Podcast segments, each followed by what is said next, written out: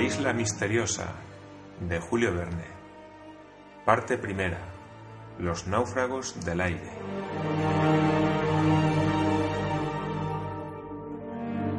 Capítulo segundo. Cinco prisioneros en busca de libertad. No eran ni aeronautas de profesión ni amantes de expediciones aéreas los que el huracán acababa de arrojar en aquella costa. Eran prisioneros de guerra a los que su audacia había impulsado a fugarse en circunstancias extraordinarias. Cien veces estuvieron a punto de perecer. Cien veces su globo desgarrado hubiera debido precipitarlos en el abismo. Pero el cielo les reservaba un extraño destino, y el 20 de marzo, después de haberse fugado de Richmond, sitiada por las tropas del general Ulysses Grant, se encontraron a siete millas de aquella ciudad de Virginia principal plaza fuerte de los separatistas durante la terrible guerra civil de secesión. Su navegación había durado cinco días. He aquí en qué circunstancias se realizó la evasión de los prisioneros, evasión que debía terminar como ya conocemos.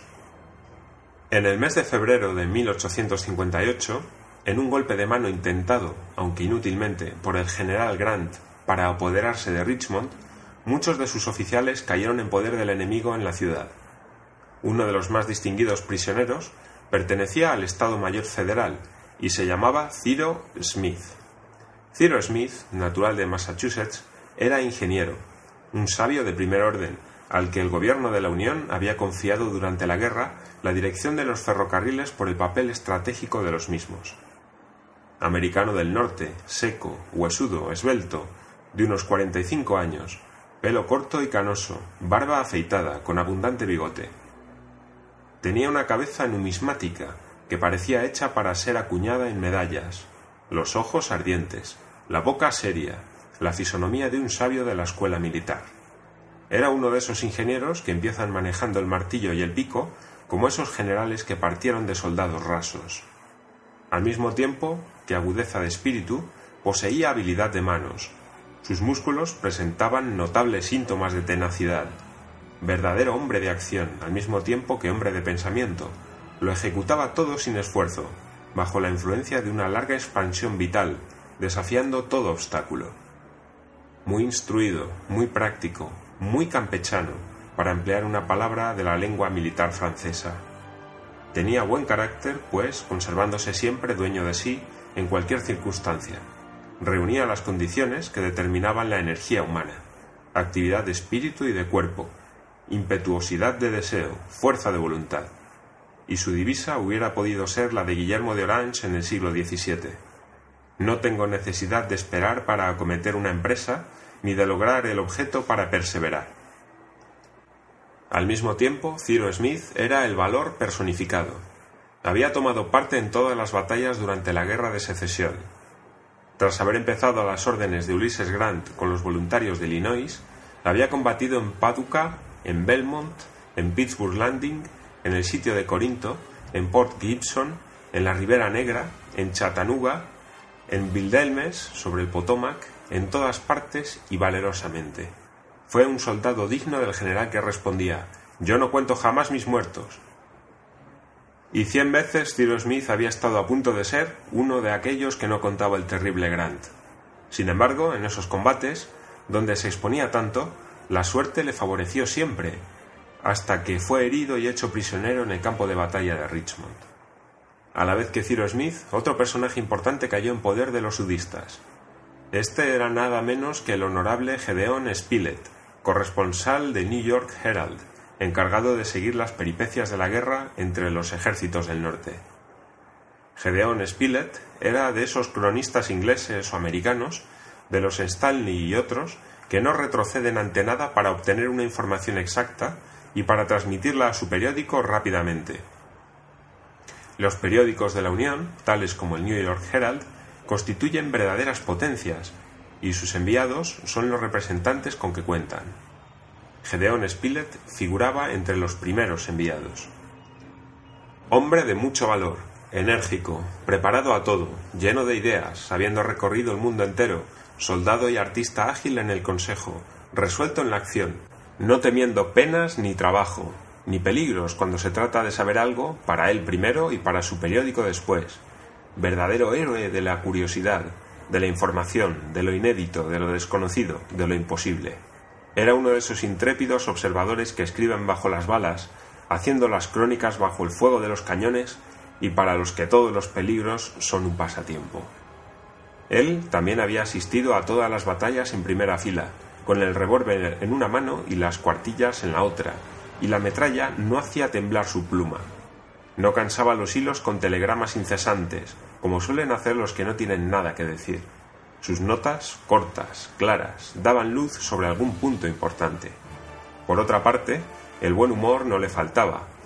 Él, después de la acción de la Ribera Negra, queriendo a toda costa conservar su puesto junto a la ventanilla de la oficina telegráfica para anunciar a su periódico el resultado de la batalla, telegrafió durante dos horas los primeros capítulos de la Biblia. Costó dos mil dólares al New York Herald, pero el New York Herald fue el primer informado. Gedeón Spilett era alto y tenía unos 40 años. Unas patillas rubias tirando a rojo enmarcaban su rostro. Su mirada era tranquila, viva, rápida en sus movimientos, la mirada de un hombre que tiene la costumbre de percibir todos los detalles de un horizonte. Robusto y de buena salud, estaba acostumbrado a todos los climas, como la barra de acero en el agua fría. Desde hacía diez años, Gedeón Spilett era el corresponsal oficial del New York Herald, al que enriquecía con sus crónicas y sus dibujos, ya que manejaba también el lápiz como la pluma. Cuando fue hecho prisionero, estaba haciendo una descripción y el croquis de la batalla. Las últimas palabras anotadas fueron un sudista me apunta con su fusil y... Y Gedeon Spilett se salvó, porque siguiendo su invariable costumbre, salió de aquel peligro sin ningún arañazo. Ciro Smith y Gideon Spilett se conocían por su reputación, habían sido trasladados a Richmond. El ingeniero, que había curado de su herida, conoció al corresponsal durante su convalecencia. Aquellos dos hombres simpatizaron y se estimaron mutuamente. Pronto su anhelo común no tuvo más que un objetivo, volver al ejército de Grant y combatir con sus filas por la unidad federal. Los dos americanos estaban decididos a aprovechar una ocasión. Pero aunque fueran libres en la ciudad, Richmond estaba tan vigilada que una evasión parecía imposible. Acompañaba a Cyrus Smith un criado, que era la fidelidad y la abnegación personificadas. Un negro, nacido en las posesiones del ingeniero, de padres esclavos, pero que desde hacía tiempo Cyrus Smith, abolicionista de ideas y de corazón, había emancipado. El esclavo, una vez libre, no quiso separarse de su amo. Le quería tanto que hubiera dado la vida por él. Era un mozo de treinta años, ágil, hábil, inteligente, dulce y tranquilo, a veces sencillo, siempre sonriente, servicial y bueno. Se llamaba Nabucodonosor, pero respondía al nombre abreviado y familiar de Nab. Al enterarse Nab de que su dueño había sido hecho prisionero, abandonó Massachusetts sin vacilar. Llegó a Richmond y a fuerza de astucia y destreza, después de arriesgar veinte veces su vida, penetró en la ciudad sitiada. No es posible describir la alegría de Cyrus Smith al ver de nuevo a su criado y Nab al encontrar a su amo. Aunque Nab pudo penetrar en Richmond, le hubiera sido muy difícil salir, porque eran vigilados de cerca los prisioneros federales. Había que aguardar una ocasión favorable para intentar una evasión con alguna probabilidad de éxito, y esta ocasión era difícil hallarla. Entretanto, Grant continuaba sus enérgicas operaciones. La victoria de Petersburgo le había costado mucho. Sus fuerzas, unidas a las de Butler, no habían alcanzado ninguna victoria ante Richmond, y nada hacía presagiar que la libertad de los prisioneros estaba próxima. El corresponsal, a quien su cautividad no le proporcionaba ya un detalle interesante que anotar, no podía resistir más. Su idea fija era salir de Richmond a toda costa. Muchas veces intentó la aventura y fue detenido por obstáculos insuperables. El sitio continuaba y los prisioneros tenían prisa por escaparse para unirse al ejército de Grant. Algunos sitiados no tenían menos deseos de escaparse para reunirse con el ejército separatista, y entre ellos un tal Jonathan Forster, furibundo sudista. Si los prisioneros federales no podían abandonar la ciudad, los confederados tampoco, porque el ejército del norte los cercaba. El gobernador de Richmond no podía comunicarse con el general Lee y necesitaba urgentemente refuerzos. Jonathan Forster tuvo entonces la idea de elevarse en globo para atravesar las líneas sitiadoras y llegar al campo de los separatistas. El gobernador autorizó la tentativa. Un aerostato fue fabricado y puesto a disposición de Jonathan Forster, al que le debían acompañar en el viaje aéreo cinco compañeros armados para defenderse en donde aterrizaran, en caso de ser atacados, y víveres por si la excursión se prolongaba. La partida del globo había sido fijada para el 18 de marzo. Debía efectuarse durante la noche y con un viento del nordeste de mediana fuerza los aeronautas creían que en pocas horas llegarían al cuartel general de Lee. Pero el viento del nordeste no fue más que brisa. El día 18 pudo observarse que se convertiría en huracán. Sobrevino la tempestad y la partida de Forster fue aplazada, ya que era imposible arriesgar el aerostato y a los ocupantes en medio de los desencadenados elementos. El globo, hinchado en la plaza de Richmond, partiría al calmarse el viento, y en la ciudad había impaciencia, porque la atmósfera no se modificaba. Transcurrieron el 18 y el 19 de marzo sin que se produjera ningún cambio en la tormenta, y costó ímprobo trabajo mantener el globo amarrado y evitar que lo destrozara el huracán. Pasó también la noche del 19 al 20. Por la mañana el huracán hacía que la partida fuera imposible. Ese día se acercó al ingeniero Ciro Smith en una de las calles de Richmond un hombre a quien no conocía. Era un marino llamado Pencroff, de 35 a 40 años de edad, fuerte, de rostro atezado, ojos vivos y parpadeantes, pero de buen aspecto. Pencroff era un norteamericano que había corrido todos los mares y le había sucedido todo lo que puede ocurrir a un bípedo sin plumas. Es inútil decir que era de carácter emprendedor, capaz de todo y que no se admiraba de nada. Pencroff, a primeros de año, había ido para asuntos particulares a Richmond, con un joven de 15 años, Harbert Brown, de Nueva Jersey, hijo de su capitán, un huérfano al que amaba como a su propio hijo. No habiendo podido abandonar la ciudad antes de las primeras operaciones del sitio, se encontró bloqueado con gran disgusto y solo pensaba escaparse como fuera. Conocía la reputación del ingeniero Ciro Smith y sabía que esperaba lo mismo que él deseaba. Así pues, no vaciló en acercarse a él diciéndole sin rodeos Señor Smith, ¿está usted cansado de Richmond? El ingeniero miró al hombre que le hablaba así y que añadió en voz baja Señor Smith, ¿quiere usted escapar? ¿Cuándo?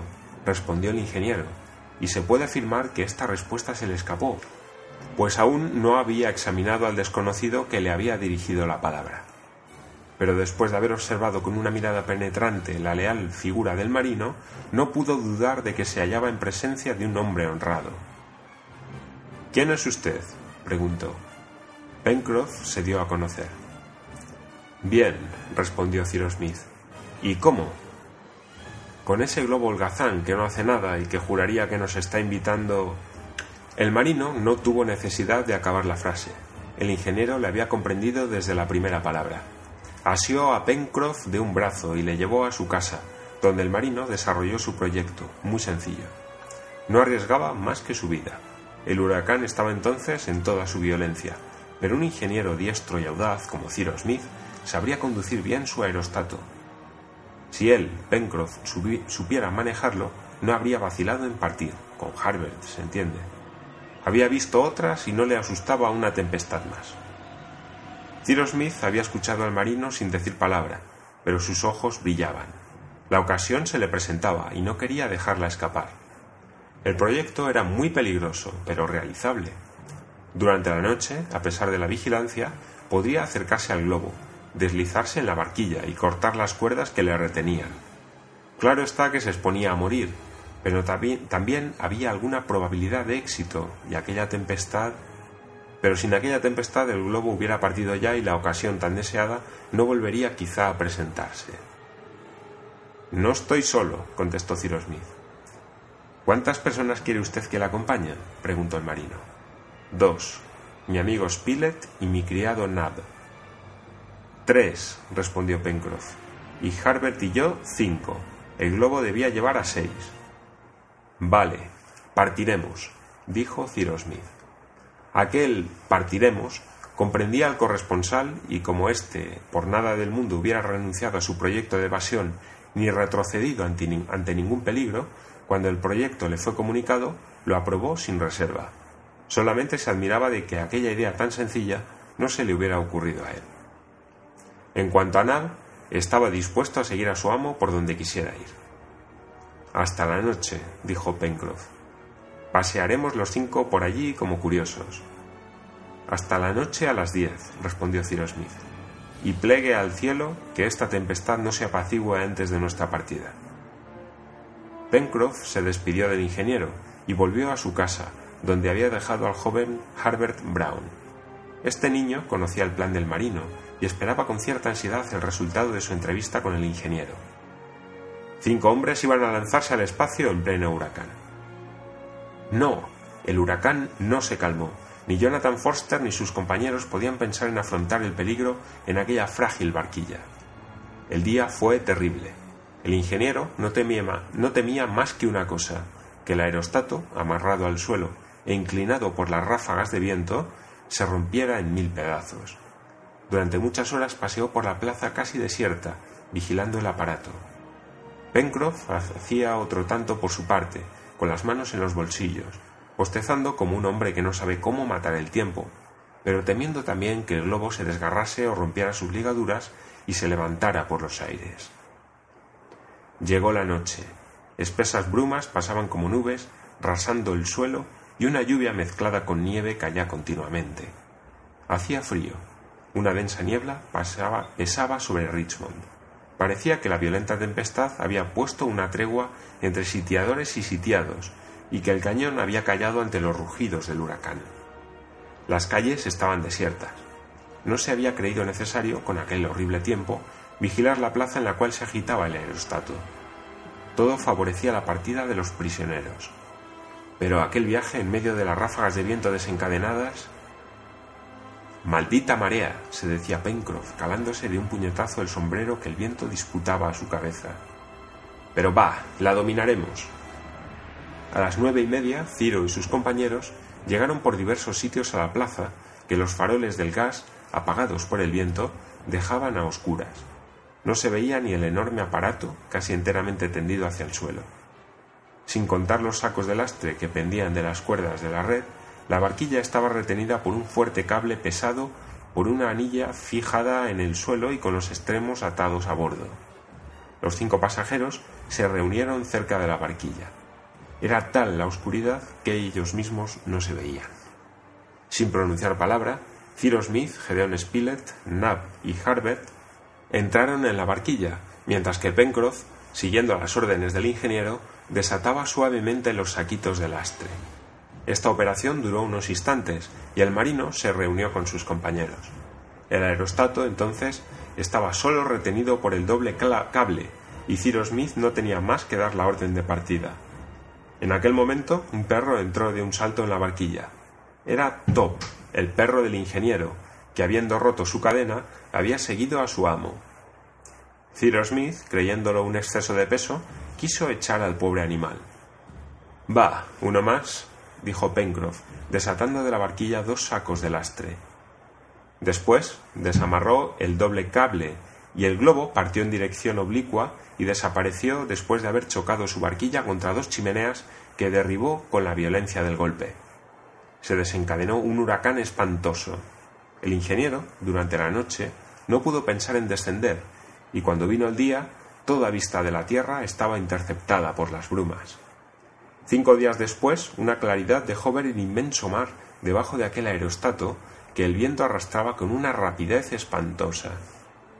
Sabemos que de cinco hombres que habían partido el 20 de marzo, cuatro habían sido arrojados, cuatro días después, en una costa desierta, a más de seis mil millas de su país.